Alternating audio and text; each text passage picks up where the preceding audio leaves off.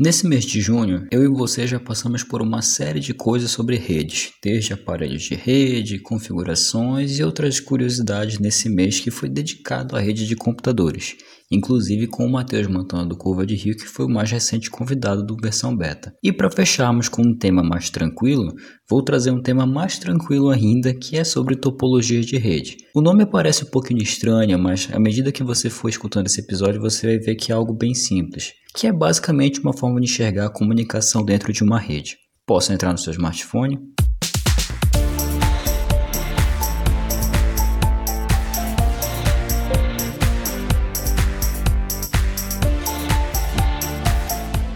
Se você me permite, muitíssimo obrigado. Meu nome é Petro Davi e este é a versão beta sobre topologias de rede. Bom, hoje eu só tenho um recado para dar e é um recado que é na verdade um, uma pequena correção. No episódio sobre fundamentos de rede, eu falei sobre cabos de rede. No episódio em questão, eu comentei que eles tinham 10 fios de cobre dentro, quando na verdade eles têm 8. Na data que saiu este episódio sobre topologia de rede, eu já fiz a correção nesse episódio de fundamentos de rede, corrigindo essa minha fala de que cabos de rede têm 10 pontas de fios de cobre.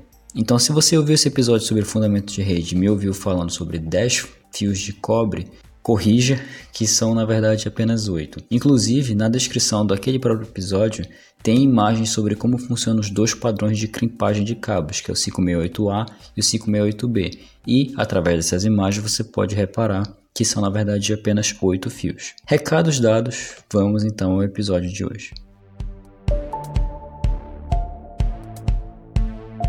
Bem, como eu mencionei no começo do programa, topologia de rede pode parecer um nome um pouco esquisito e tal, pode parecer algo grandioso, mas na verdade é algo bem simples. Pense em uma topologia de rede como um desenho virtual de uma rede. Esse desenho, no entanto, não corresponde necessariamente à organização real dos dispositivos na rede. Você vai notar ao longo desse episódio nomes como topologia em barramento, estrela, mas nem por isso na sua casa você, talvez você até esteja, mas nem sempre nas redes domésticas vão estar, os computadores vão estar em uma forma circular no ambiente circular. E não é porque eles estão em um ambiente circular que é uma topologia em anel.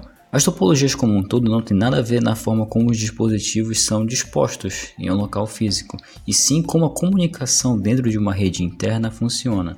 Nem sempre é uma rede interna, pode ser uma rede de longa distância, como vamos ver mais adiante. Mas o fato é, as topologias de rede servem mais para ilustrar a forma como a comunicação através dos nós da rede, que são os dispositivos, na verdade, você pode chamar tanto de dispositivo como nó, do que ilustrar necessariamente como a rede está fisicamente disposta no espaço. Algumas das topologias que vou mencionar neste episódio não são mais usadas hoje em dia, como a topologia de barramento, mas é válido mencioná-las do mesmo jeito em questão de seu valor histórico, é claro, mas além de suas vantagens para a época em que foram utilizadas. E, como eu já mencionei, vamos começar pela topologia de barramento.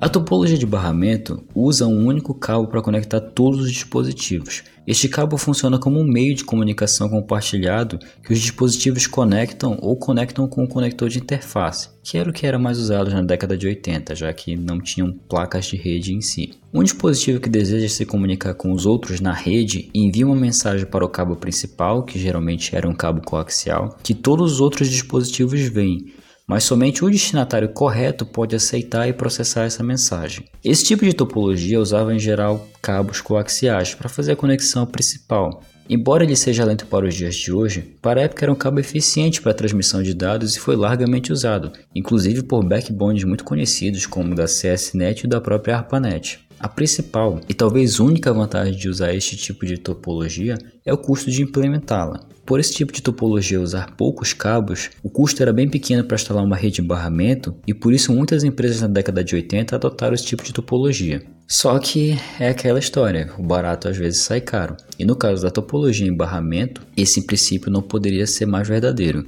A principal desvantagem era a facilidade que a rede toda poderia ser derrubada. Como os computadores não estão conectados entre si e sim através de um único meio de comunicação, se por acaso este meio de comunicação, que é o cabo coaxial, ficasse de indisponível em algum ponto, sei lá, meio-dia na hora do almoço, a rede inteira caía. O segundo ponto é que poderia haver um vazamento de informações muito facilmente já que todos os outros computadores recebiam a mensagem. Vamos supor que você tenha uma rede de barramento de 5 computadores e o primeiro queira mandar uma mensagem para o quinto. Só que o segundo, o terceiro e o quarto também vão receber a mesma mensagem. Por mais que eles não sejam capazes de processar os pacotes que foi destinado ao quinto computador, eles vão receber essa mesma mensagem e às vezes algum usuário mal intencionado vai reparar essa chegada de mensagem e pode usar isso para os seus fins próprios. Fora que existem outros pontos negativos gritantes da topologia em barramento, como por exemplo, a comunicação ficava lenta quanto mais de um computador se comunicava na rede, o cabo principal que ligava todos os computadores deveria ser curto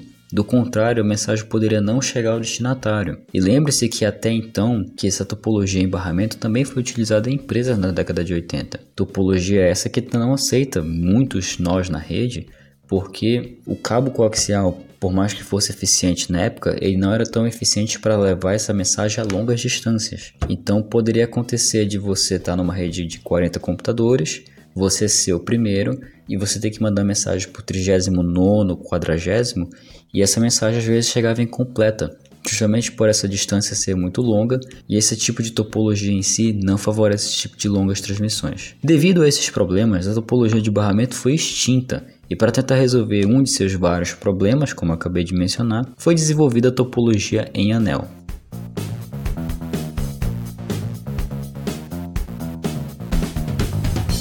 Aqui já tivemos uma significativa melhora, e na topologia anel, cada dispositivo tem exatamente dois vizinhos para fins de comunicação. Todas as mensagens trafegam por um anel na mesma direção, no sentido horário ou anti-horário. Dando um exemplo prático, suponha uma rede com 10 nós. 10 dispositivos conectados para ser mais simplista. Se eu estiver mandando um arquivo do primeiro computador, ele terá que passar pelo segundo, terceiro e quarto e assim por diante, até chegar ao décimo computador que irá receber o arquivo. Para grandes redes em anel, são usados repetidores de sinal. Caso alguém queira enviar alguns dados para o último nó da topologia em anel, como por exemplo 100 nós na rede, os dados terão que passar pelos 99 nós até chegar ao centésimo. Portanto, para evitar a perda de dados, como também aconteceu na topologia em barramento, embora que na topologia em barramento não fossem necessários repetidores. Uma das vantagens de usar topologia em anel é a estabilidade. A conexão na rede não perde velocidade mesmo em redes que possuem grande tráfego, o mesmo se adicionar outros nós na rede.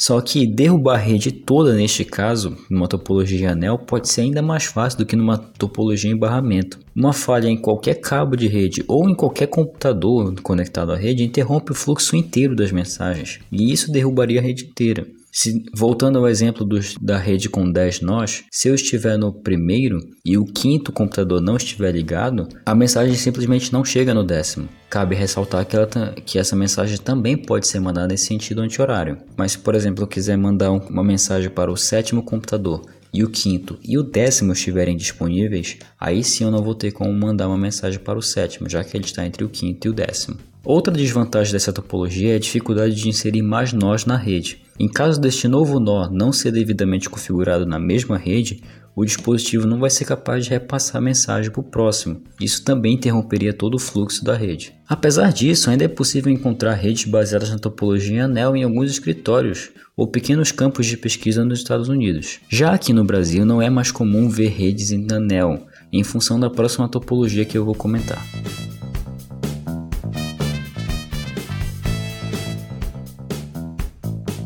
Atualmente, muitas redes domésticas usam a topologia em estrela, que é a que acabou dominando basicamente o mercado doméstico. Uma rede em estrela apresenta um ponto de conexão central, que geralmente essa conexão central pode ser um hub de rede, um switch ou um roteador. Em comparação com a topologia em barramento e em anel, uma rede em estrela geralmente requer mais cabos, tornando sua instalação ainda mais custosa. No entanto, esse investimento vale a pena. Uma falha em qualquer cabo de rede, numa rede em estrela, só vai derrubar o acesso à rede daquele computador, e não a rede inteira, como acontece em redes em barramento ou em anel. Não apenas isso, mas a configuração de uma rede em estrela é bem mais simples do que uma rede em barramento ou em anel. Vale ressaltar que numa rede em barramento e anel, não tem nenhum roteador que vai gerar os IPs automaticamente para todos os dispositivos conectados. Você teria que configurar um a um.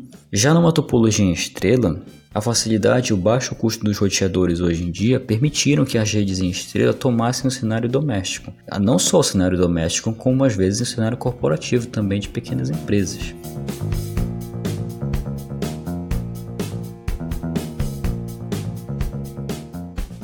Partir de agora é basicamente uma continuação dos princípios que já foram discutidos até agora nesse episódio, mas a próxima topologia é a topologia em árvore. Uma topologia em árvore une várias topologias em estrela em um único barramento. De uma forma mais simples, apenas os dispositivos de um hub da árvore se conectam diretamente ao nó do topo da árvore, formando uma rede hierárquica que lembra uma árvore e suas raízes, daí o nome da topologia.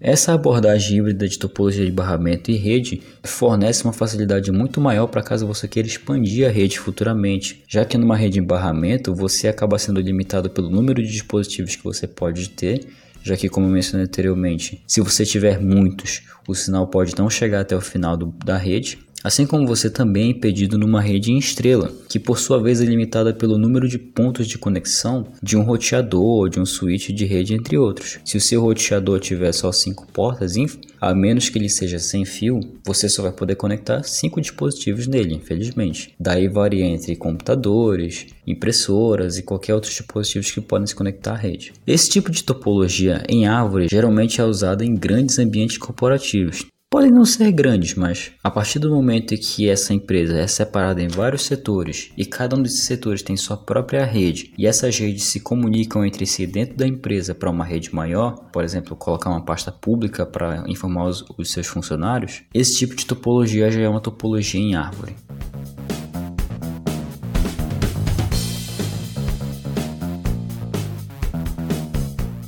E por fim, agora vamos falar da topologia em malha. A topologia em malha introduz o conceito de rotas de rede, um conceito que eu já mencionei no episódio anterior sobre o modelo OSI e que eu convido a você a ouvir esse episódio que está muito bom também. Até porque temos um convidado que é o Matheus Mantuan.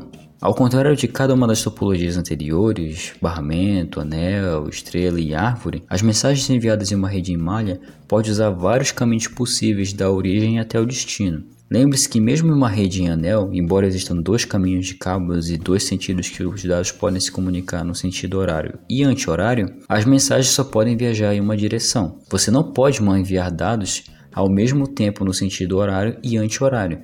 Isso geraria um tráfego de rede desnecessário.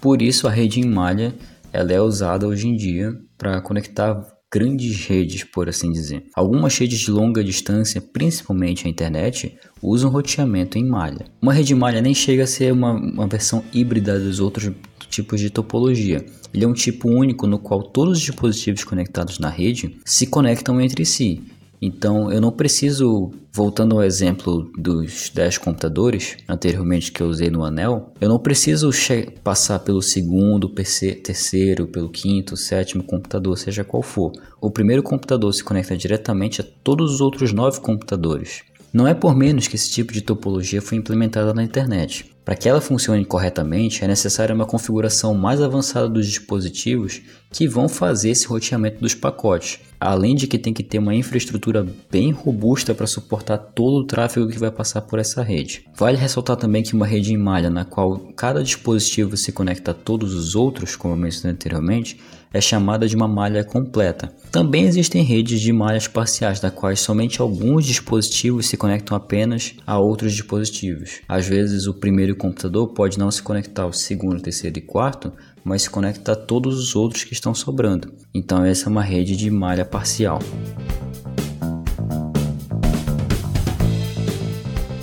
Bem, nós terminamos esse mês de redes. Eu considero que esse mês de junho foi um mês bem produtivo, consegui trazer a você alguns conceitos importantes sobre redes e agora entrando no atual embalo sobre suposta invasão que houve no Telegram, para o próximo mês de julho eu vou falar sobre a segurança da informação. Vou trazer alguns aspectos sobre como acontece a segurança da informação como usuário, quais foram os ataques que mudaram a percepção da segurança da informação mundial e como nós, como usuários, podemos nos proteger desses ataques. Ficou interessado? Fique ligado no episódio da próxima semana.